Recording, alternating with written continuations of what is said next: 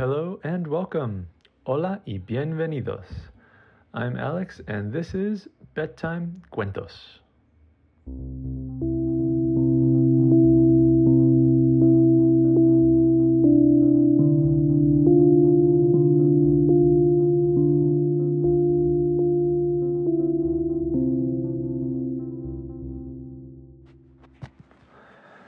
Once upon a time, there was a little boy named Mateo, and he really wanted his own house.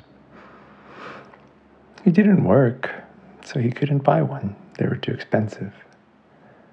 But he had a big backyard, and he told his parents, I think I'm going to build my own house.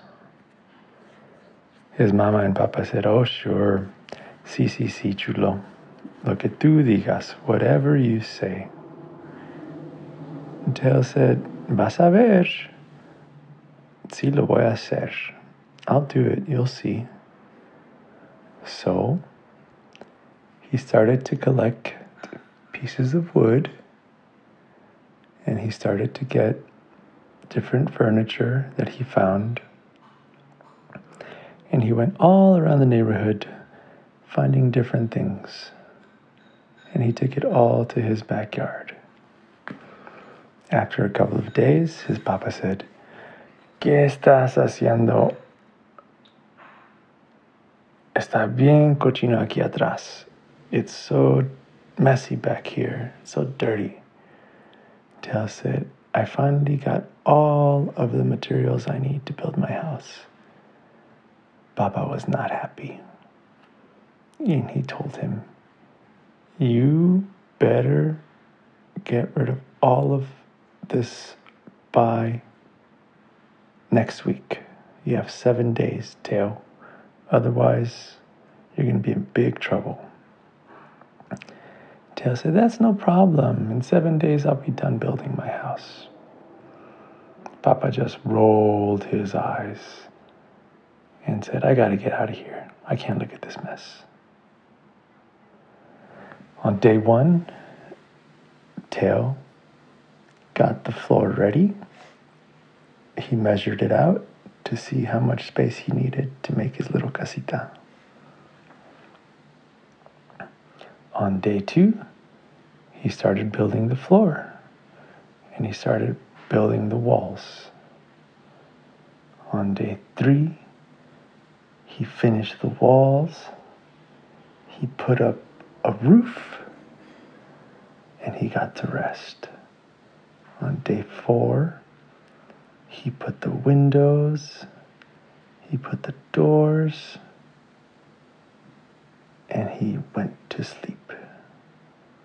On day five, he put the plumbing, he did the bathrooms, and he was so excited because he was almost ready And then on day seven, he put in the furniture. On day six, he painted the whole house inside and out. And he was like, oh, it is almost, almost ready. On day seven, Teo said, I know my pa's about to come out here. I need to finish. And the only thing left is the furniture. So he grabbed everything that was left in the backyard put it into his casita. And then he heard his dad, Teo, I'm coming out there.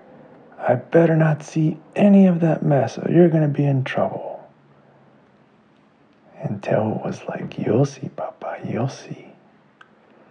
And Papa got outside with Mama and they both could not believe their eyes.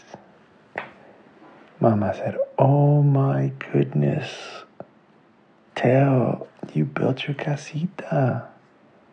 Papa could not close his mouth.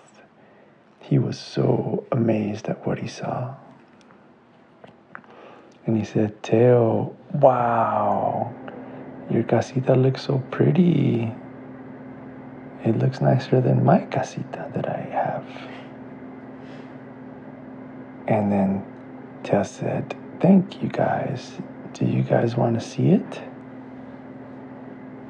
And Mama and Papa said, Of course, please, please show us, give us a tour.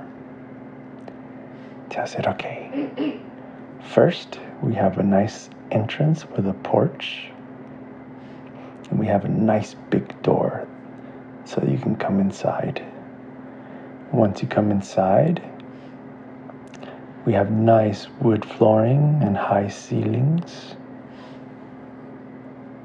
And you have really, really, really nice modern furniture all around.